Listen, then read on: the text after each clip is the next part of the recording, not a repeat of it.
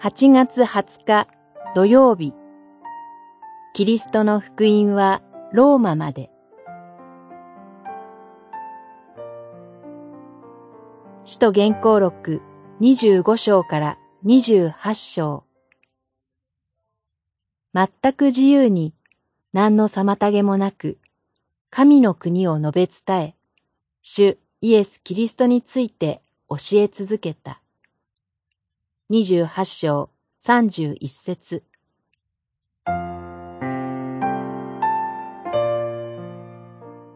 パウロは3回の伝道旅行を通してギリシャ世界まで福音宣教の働きを広げていきました。そのパウロの働きの外で福音は都ローマにまで届いていました。パウロはローマにいる信徒たちへ、いずれローマに行きたいという思いを手紙で伝えています。ローマの信徒への手紙、一章、十二節。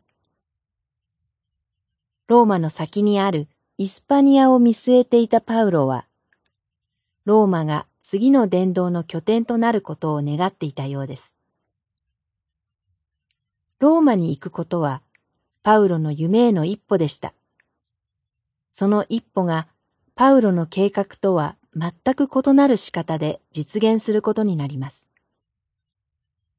パウロは囚人となり、皇帝に上訴するためにローマに足を踏み入れることになったのです。ローマの信者たちは、ローマに向かっていたパウロを出迎え、彼を勇気づけます。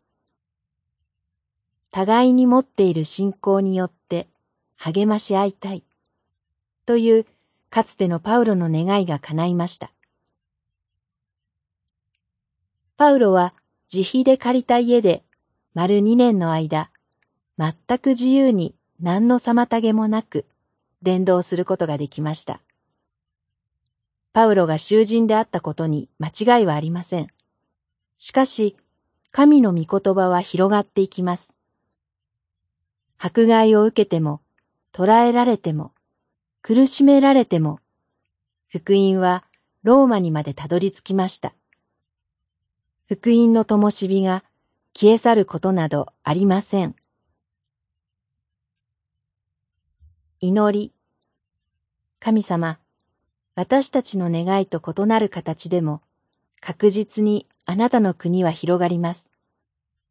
今日もあなたを仰がせてください。